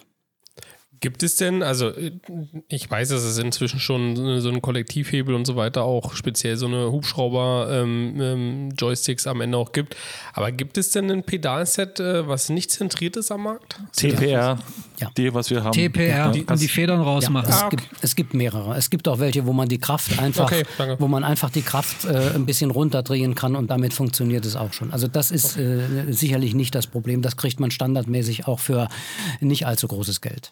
Okay. Und zum Thema Stick, wie ist denn das im echten Hubschrauber? Das habe ich mich immer gefragt. Wenn ich den jetzt, äh, ich weiß nicht, ob es da Unterschied gibt zwischen laufendem Motor und nicht laufendem Motor, jetzt aber den Stick theoretisch loslassen würde, würde der umfallen oder bleibt er in der Mitte? Also quasi gibt es da auch eine Zentrierung bei einem echten Hubschrauber? Äh, kommt drauf an. Kann man nicht mit Ja oder Nein beantworten. Also um, hm. umfallen würde der, würde der nicht von selbst, weil äh, ja durch den Rotor eine Kraft ausgeübt wird. Allerdings haben die modernen Hubschrauber alle eine Hydraulik drin und dann ist mit der Kraft das nicht mehr so weit her, dann könnte es tatsächlich passieren, dass er umfällt. Ähm, allerdings haben Hubschrauber wie die EC-135 auch noch eine Trimmung. Das muss man sich jetzt so vorstellen. Es gibt auch da verschiedene technische Umsetzungen. Äh, die einfachste Variante ist, äh, dass man quasi ein Federsystem hat das äh, mit äh, entsprechenden Relais gehalten wird. Das fühlt sich dann zunächst einmal so an wie ein Standard-Joystick, den ich zu Hause habe. Jetzt kommt aber der Gag. Ich habe da eine Taste am Stick, die heißt Force Trim Release. Wenn ich die drücke, werden die Federn quasi weggenommen und ich habe tatsächlich keine Kraft mehr. Also ich kann das Ding, wenn, wenn ich kann den Stick, wenn der Hubschrauber mit einer Hydraulik ausgerüstet ist, fast so bewegen, als hätte, müsste ich überhaupt keine Kraft aufwenden. Dann fliege ich die Fluglage an, die ich gerne hätte und dann lasse ich den Knopf wieder los. Dann gehen die Federn wieder dran und dann ist meine Zentrierung nicht mehr dort, wo sie vorher war, sondern sie ist genau dort, wo der Stick steht, wenn ich den Hebel wieder losgelassen habe. Das ist eine extrem komfortable Art, äh, eine, eine Trimmung zu machen. Das kann man natürlich mit einem Standard-Joystick zu Hause nicht umsetzen. Wir haben deshalb einen Workaround eingebaut. Ähm, man muss sich das bei uns so vorstellen, man fliegt, also wenn ich jetzt einen Cytec X52 zum Beispiel habe, der hat eine kräftige Feder, äh, ich fliege einfach in die Position, in der ich den Hubschrauber haben will, wo er halbwegs stabil ist, dann drücke ich meinen Force Trim Release und wir äh, klemmen dann quasi die Steuerung ab. Der Hubschrauber, also die Steuerung, es gibt dann keine Steuerimpulse mehr vom Stick, dann lasse ich den äh, zurückschnarren in seine äh, Position, in der ich möglichst wenig Kraftaufwand habe, dann lasse ich meinen Forstrim wieder los und kopple die Steuerung wieder. Und die Differenz, die wir zwischendrin haben, die rechnen wir quasi in die Trimmung automatisch rein. Äh, damit habe ich den Hubschrauber ausgetrimmt und kann ihn wieder sehr präzise fliegen, weil ich jetzt nicht mehr viel Kraft aufwenden muss, sondern tatsächlich nur noch die Kraft, die ich brauche, um meine kleinen feinen Korrekturen anzuwenden. Das ist sehr clever. Das heißt also aber für jetzt nochmal, um meine Frage grundsätzlich nochmal zu beantworten, in dem echten Hubschrauber ohne dieses Force Trim Release-Funktion nenne ich jetzt, sag ich mal, ist es keine gute Idee, während dem Flug mit der rechten Hand in der Nase zu popeln. Nein, das ist keine gute Idee. Das, Schade, Raffi. Auch, auch da gibt es natürlich inzwischen äh, Stabilisierungssysteme, die einem dabei helfen. Die EC 135 hat ein SAS, äh, also ein Stability Augmentation System, das relativ stark ist. Ich muss sie zwar hands-on fliegen, aber wenn sie gut ausgetrimmt ist, dann kann ich da durchaus mal zehn Sekunden den Stick loslassen, ohne dass was passiert, wenn es nicht gerade besonders böiger Wind ist. Ähm, oder ich kann es mit einem Autopilot machen, der kann mich noch stabiler halten, aber in einem normalen Standard-Hubschrauber ohne solche technische Spielereien kann ich den Stick nicht loslassen. Es dauert wenige Sekunden und äh, du bist weg. Ja. Also Jungs, ich weiß nicht, wie es euch geht, aber mich beschleicht so ein bisschen dann tatsächlich der Verdacht, so wie der Peter das jetzt hier ausführt. Also auch bei allen Anstrengungen, die andere Entwickler irgendwie machen. Ich glaube nicht, dass der Microsoft Flight Simulator das ich sag's dir, ne? ich sag, ich, das wird, eine, wird einfach dann eine kleine Mogelpackung. Da werden die dann halt, ich meine, da werden schon wahrscheinlich die Grundprinzipien so ein bisschen äh, ähm, erfahrbar sein, dass du halt mit den Pedalen ein bisschen gegenarbeiten musst, damit die Maschine sich nicht zur Seite dreht und du wirst wahrscheinlich auch den Stick nach vorne drücken, um nach vorne zu kommen und nach hinten, um nach hinten zu kommen. Aber ich glaube, dieses äh, ständige Zusammenspiel, das wird, ich glaube, das wird schwierig. Vielleicht überraschen sie uns noch mit einer komplett neuen Flugdynamik oder wie auch immer, oh. aber das, ich, ich, ich meine, umsetzen können sie es wahrscheinlich. Ich, ich, zweifle nicht daran, dass die nicht die Skills haben oder die, die, das System, um das umzusetzen. Die Frage nur ist, wollen das die Tausenden von Endkunden? Ja, ich, ich, ich glaube, das ist der Punkt. Äh, die ganze Hubschrauberfliegerei mhm. ist eine Nische. Das muss man einfach ganz mhm. klar sagen. Äh, das ist was für Leute, die da ein ganz besonderes Verhältnis zu haben. Das ist aber nicht das, was die Masse ausmacht. Die Community ist recht klein. Viele in der Community kennen sich auch untereinander, weil sie eben so klein ist. Und das ist sicherlich nichts, äh, womit man die dicke Kasse machen kann. Mhm. Und ähm, ich mag kleine Nischen und äh, deswegen, Peter, muss ich dir einen kleinen Vorwurf machen an dieser Stelle. Ja? Denn unsere Zuhörer, die wissen tatsächlich, dass ich umgezogen bin vor ein paar Wochen. Ja? Und so ein Umzug, wenn man sich ja neu einrichtet, das bringt sehr viel Geld mit sich quasi, also finanzieller Aufwand letzten Endes, den man betreiben muss. Ja? So.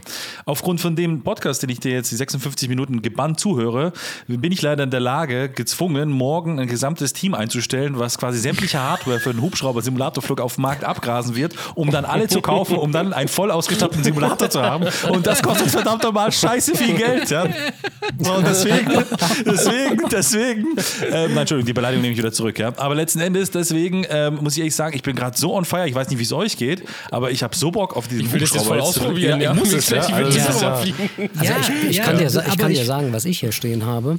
Ähm, erstens natürlich ein Rechner, mit dem man VR fliegen kann. Äh, mhm. Klar, das äh, gehört dazu. Äh, sonst macht das Ganze keinen Sinn. Ich glaube, das wird die meisten aber nicht in Schulitäten bringen, denn das haben ganz viele schon. Und ich habe tatsächlich äh, so ein, ja, so ein regelrechtes Rig da stehen. Äh, dort sind Pedale dran, dort ist ein originalgetreuer EC 135 äh, Stick dran, da ist ein originalgetreuer EC 135 Kollektiv dran. Äh, und bei mir ist sogar die Möglichkeit dieser Forstrim-Release-Funktion eingebaut, so wie sie in echt ist. Das ganze Spielzeug ist in Aachen produziert worden und äh, wird natürlich nur auf Wunsch einzelner Kunden äh, entsprechend hergestellt. Damit ihr eine Größenordnung habt, äh, also da, da, musste meine Finanzministerin auch erstmal schlucken, als ich gesagt habe, das gönne ich mir jetzt. Ähm, aber das war halt der Preis dafür, dass äh, sie mich nicht an äh, den echten Hubschrauber verloren hat, äh, an, an, die Lizenz. 3000 ähm, Euro habe ich dafür gelatzt für, für, okay. für diese Spielerei.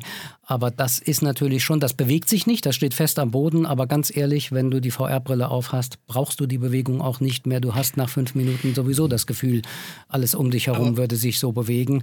Äh, es ist fast wie echtes Fliegen.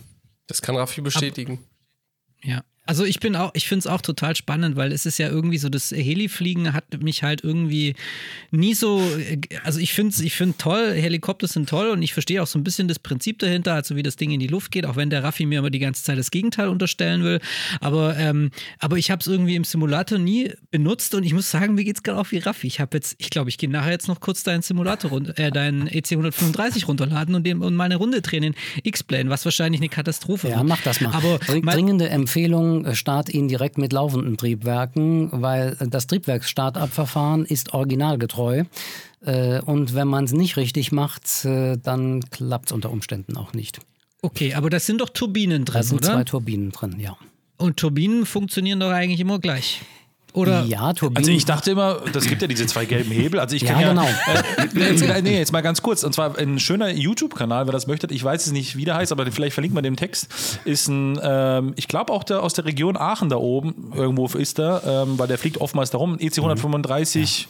Was auch immer, vielleicht ist es sogar der Christoph, äh, was hast du gesagt, Äh, 26 war es, glaube ich, 21, 27, 23, irgendeiner auf jeden 16. Fall.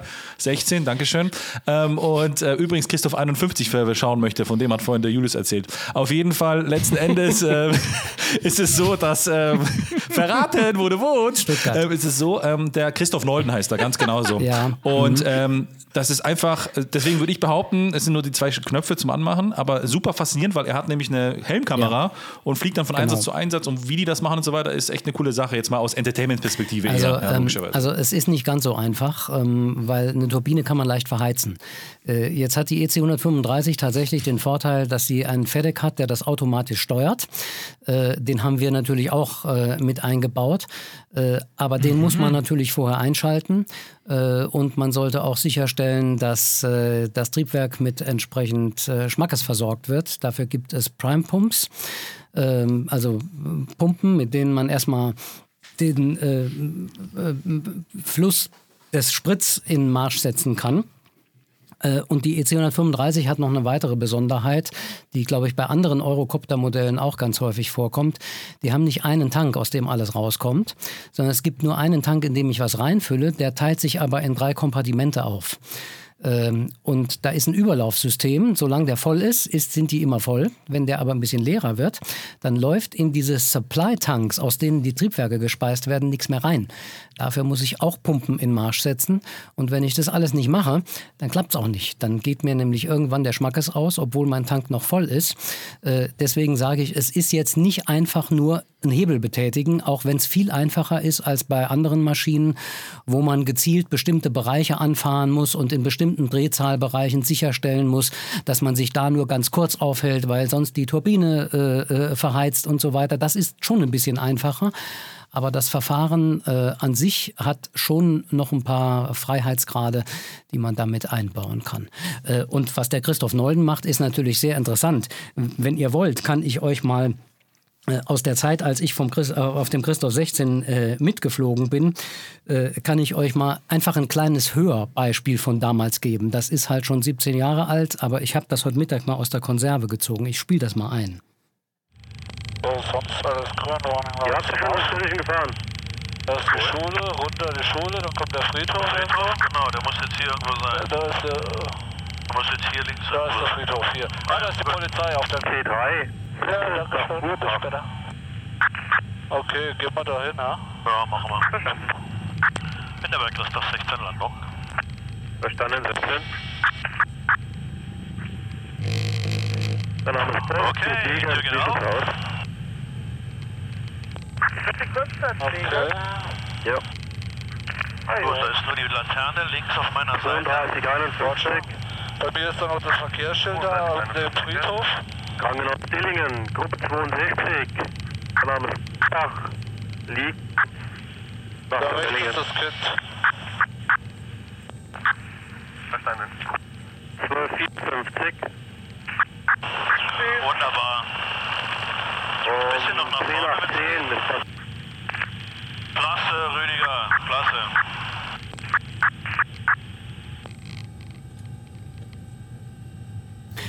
Also das war jetzt eine Landung mitten auf einer Straßenkreuzung in einem kleinen Dorf, wo äh, damals ein Kind mit dem Fahrrad, äh, mit dem Auto zusammengestoßen ist. Äh, und es ging oh. tatsächlich mitten auf der Kreuzung äh, runter, mit allem, was da zu beachten ist, Straßenschilder, die im Wege stehen und so weiter. Und was da gequatscht hat, war im Hintergrund auch noch die Leitstelle, äh, die dann ja auch noch Rettungswagen und so weiter disponiert hat. Äh, zwei, drei Schnitte habe ich da drin jetzt gemacht, wo Namen von Patienten drin waren, die ihr mhm. natürlich, die natürlich nicht irgendwo über den Äther gehen dürfen. Aber so ungefähr hört und fühlt sich das an. Und wenn man da drin sitzt und mitten auf einer Straßenkreuzung runtergeht, dann muss man einfach sagen, es ist eine unglaubliche Faszination. Ähm, also ich fliege gern, fliege auch gern in einem, äh, in einem Jet irgendwo von hier nach Berlin oder sowas, aber ähm, äh, ich muss schon sagen, Hubschrauberfliegen äh, ist was ganz anderes als dieses Busfahren, äh, zumal in so einem kleinen Gerät man ja auch wirklich alles spürt. Jeder Windstoß, ich, ich sage jetzt mal etwas übertrieben, jede Mücke, die gegen die Frontscheibe knallt, die merkt man in so einer Kiste. Und wenn das dann noch nicht nur am Flughafen ist, ist es einfach eine unglaubliche Faszination. Ja, weil du das gerade erwähnt hast oder beziehungsweise auch gerade eingespielt hast, wie die da ähm, kommunizieren, ähm, als sie da auf der Kreuzung gelandet sind. Ich weiß noch, als, äh, als Kind äh, von, vom Balkon meiner Oma konnte ich auf so einen ich nenne es mal so einen Bolzplatz gucken. Der war umzäunt mit einem relativ hohen Zaun, damit auch die Bälle nicht, äh, nicht äh, quasi nicht rüberfliegen. Und ähm, da das, ich sage mal, so ein Gebiet ist, wo doch sehr viele ältere Personen äh, leben und auch das Krankenhaus nicht ganz weit entfernt ist, äh, ist ja tatsächlich öfter auch der Rettungshubschrauber dann gelandet. Und der ist tatsächlich jedes Mal in diesem kleinen Käfig von diesem Bolzplatz gelandet, ja. Und ähm, wenn man das halt so vom Balkon als Kind, war das auch mega faszinierend und vom Gefühl war das natürlich, ja, der Durchmesser nicht größer als der Rot, also vom Gefühl. Und ähm, da hat man auch gesehen, ja, wie, wie ruhig die das Ding am Ende auch halten können, ja, und, und welche Professionalität und welches Können da auch am Ende dann dahinter mhm. steht, ja. Mhm. Da, da ähm, möchte ich auch noch eine Anekdote Ich auch noch gleich. Die, auch, die gleich noch eine, die, die auch ein Sprungbrett für eine Frage ist. Also ich meine, ich bin ja, ich fahre sehr gerne Ski und ich war früher, glaube ich, also jetzt bin ich nicht mehr so oft, seit ich Kids habe, aber ich war früher eigentlich jedes Jahr zwei, dreimal Skifahren und war immer in einem Gletschergebiet und leider war es eigentlich so, dass jeden zweiten Tag halt dann dort der gelbe Heli dann kam von der, was war, was ist es, ÖAMTC mhm. oder wie es halt in Österreich dann heißt, ne? Und da wollte ich jetzt fragen, ich meine, okay, die sind dann auf dem Gletscher gelandet, auf zweieinhalbtausend Fuß, ne? Äh, auf zweieinhalbtausend Meter. Entschuldigung. Mhm. Ja, also genau, das sind dann, was weiß ich, äh, wie viel Fuß sind das so? Sagen wir mal 8000 plus Fuß. Und wie ist es da? Weil die Luft ist ja dünner, muss dann also wie, wie merkt, man, merkt man das im Helikopter? Sind dann die Bewegungen, sind dann die Wege länger oder, oder ist die Reaktionszeit länger oder, oder kürzer oder wie ist das in so einer Höhe zu landen? Die Leistung wird einfach viel weniger. Mhm. Ähm, mhm. Also es gibt auch eine, eine, relativ enge Höhenbegrenzung. Die EC 135 zum Beispiel, über die wir jetzt ja die ganze Zeit gesprochen haben, wird ja vom ÖRMTC tatsächlich auch geflogen ähm, wird auch in der Schweiz an einigen Stellen geflogen, aber nicht für alle Berge, weil es nicht mehr überall geht. Äh, der Vorteil von der Maschine ist halt, dass sie mit zwei Triebwerken für die modernen Rettungsflugverfahren zugelassen ist. Aber wenn es wirklich in die Höhe geht, jetzt ich sage mal am Matterhorn oder sowas, dann äh, kann man damit noch einen Patienten abholen, aber man wird ihn nicht unbedingt mit der Winde problemlos aus dem Berg holen können. Da brauche ich dann tatsächlich eine Maschine, die mehr Leistung bringt. Äh, deshalb setzen die auch so gerne die Lama ein. Äh, diese Kiste mit dem Gitterrumpf und dieser, dieser Glaskanzel, beziehungsweise jetzt das Nachfolgemodell, äh, das Ecureuil. Ähm, weil die ein, ein bisschen leistungsstärker sind. Also beim Hubschrauber ist es tatsächlich so, die Leistung ist sehr höhenabhängig und sie ist sehr temperatur- und sehr gewichtsabhängig. Ähm, je wärmer es ist, je höher ich bin und je mehr Leute ich drin habe, desto schwieriger wird's. Äh, und selbst im Flachland nehmen äh, gerade Rettungspiloten äh, im Sommer äh, unter Umständen bewusst weniger Sprit mit. Die fliegen ja oft nicht so große Strecken, sondern relativ kurze Einsätze, weil wenn es noch ein schwerer Patient ist und der auch noch an Bord kommt, häufig kommt er ja nicht an Bord, häufig wird er ja mit dem Rettungswagen ins Krankenhaus gefahren und der Hubschrauber bringt quasi nur den Notarzt an Ort und Stelle. Aber wenn der an Bord kommt, dann hat man unter Umständen schon ein Leistungsproblem äh, und das merkt man in der Höhe natürlich umso deutlicher, ganz klar, ja.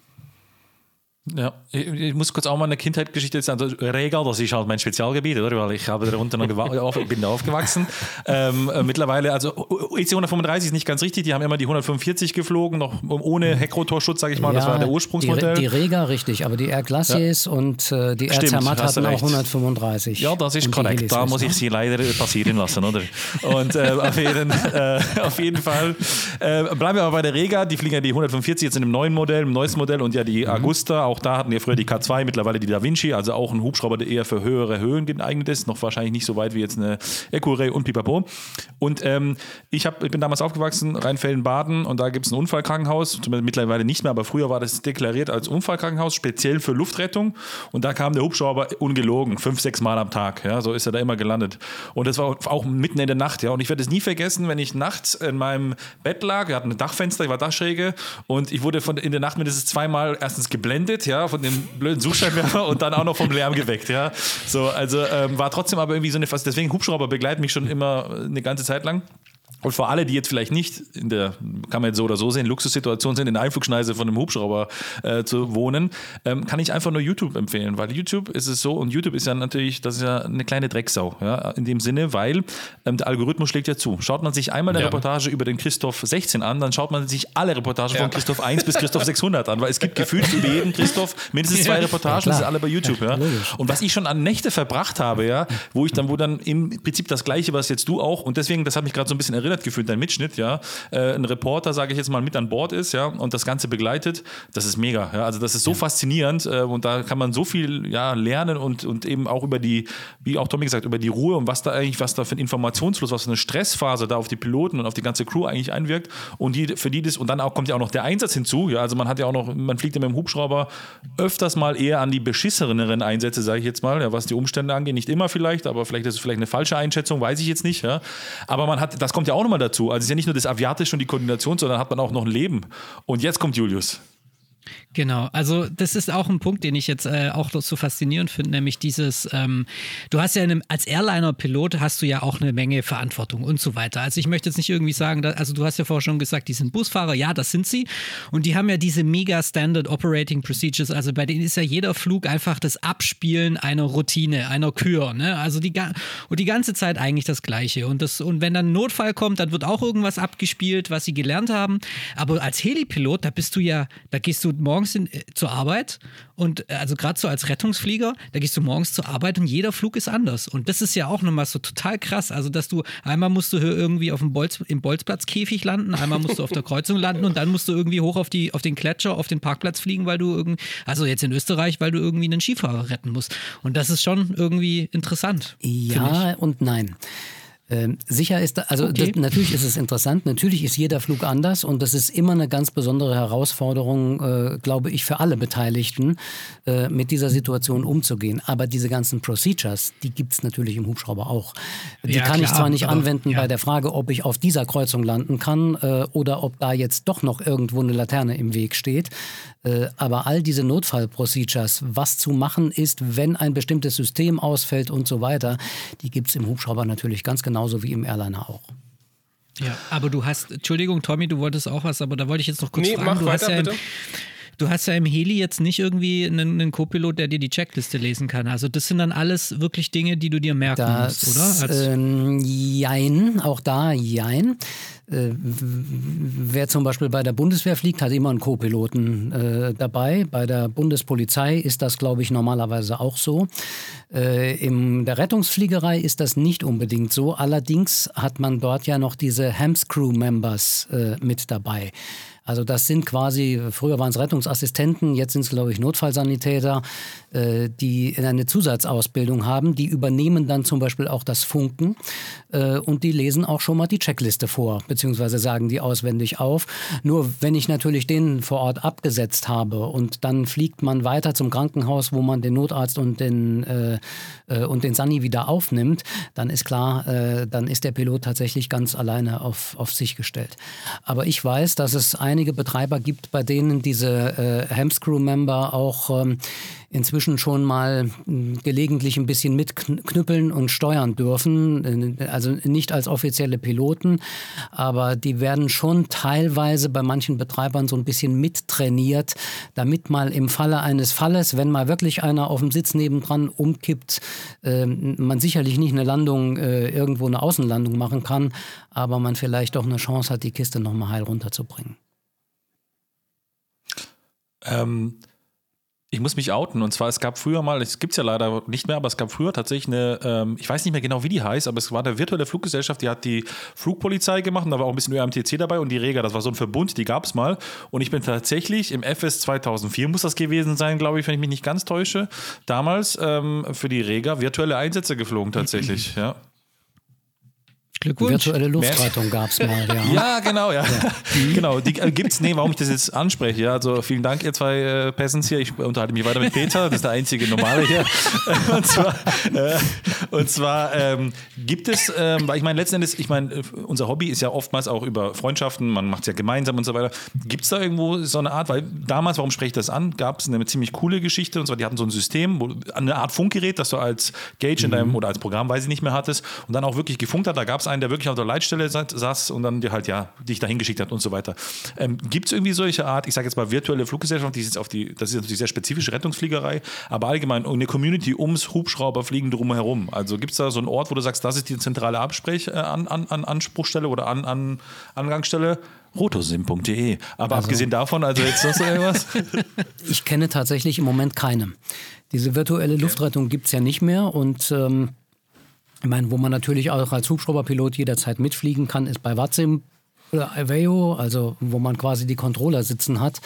Ähm, das ist alles wunderbar, solange du von Flugplatz zu Flugplatz fliegst und normale Manöver fliegst. Wenn du aber tatsächlich versuchst, sowas zu simulieren wie in der Rettungsfliegerei, dann äh, ist der Spaß begrenzt, denn die Procedures, die dort angewendet werden, auch vom Tower, sind nicht immer, aber häufig doch ein bisschen spezieller, weil da auch Vorrang gewährt wird äh, und damit können die dann schon nicht mehr umgehen. Also ähm, der Klassiker ist, du hebst äh, von deiner Station erstmal ab und meldest dem Tower, obwohl du dort in der Kontrollzone bist, äh, Airborne Winterberg, äh, was weiß ich, Heading to 60 Degrees.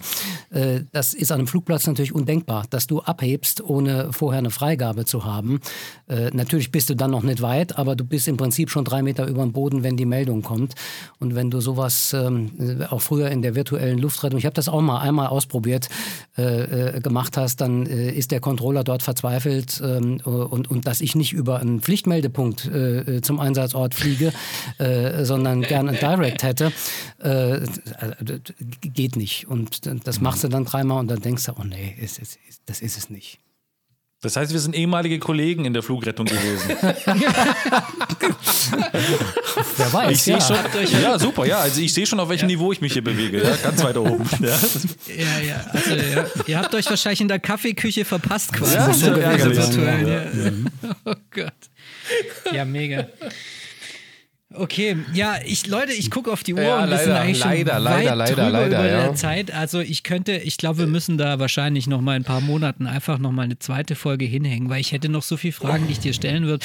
Ähm, Vielleicht noch mal machen, jetzt ist, das ist jetzt hier die Stelle, wo du noch mal ein bisschen Werbung machen kannst. Also wo finden die Leute deinen EC 135 und ähm, was kann dieser EC 135? Jetzt hast du hier ein bisschen Raum für ein bisschen Ramp-Talk. Den findet man auf rotorsim.de. Dort gibt es das Ganze zum Download. Äh, und das Ding kann eigentlich, äh, na, ich will nicht sagen fast alles, was der echte kann. Das wäre gelogen, weil der kann noch so viel mehr.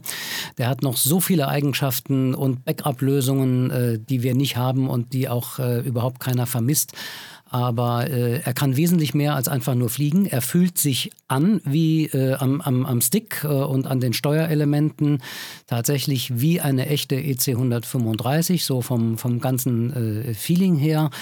Und ähm, hat äh, auch die entsprechenden technischen Spielereien, äh, auch dieses eingebaute SAS. Das kann man übrigens auch abschalten, wenn man mal fühlen will, wie das ist ohne künstliche Stabilität. Das wird richtig spaßig. Da fängt man nämlich an zu rudern.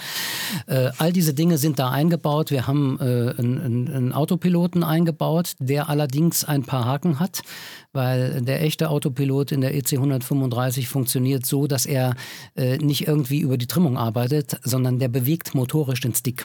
Das kann man halt zu Hause nicht.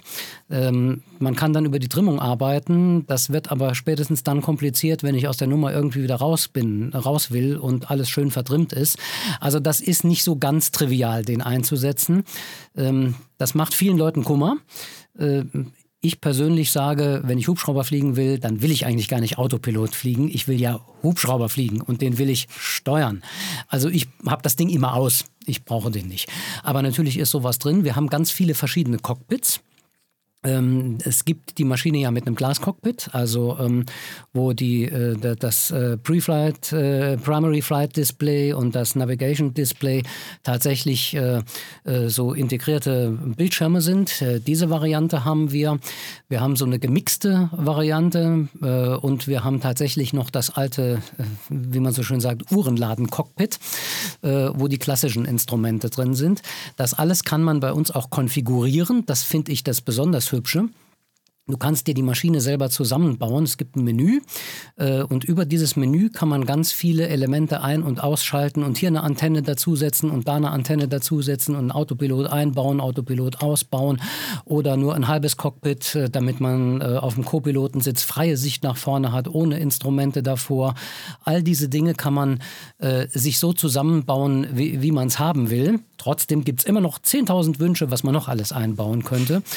Aber für mich ist der Kern eigentlich, dass das Ding sich wirklich anfühlt äh, wie echt. Und seit wir die Franzosen mit im Boot haben, haben wir auch ein wirklich richtig, richtig schickes, schönes 3D-Modell, das auch in der VR richtig klasse aussieht.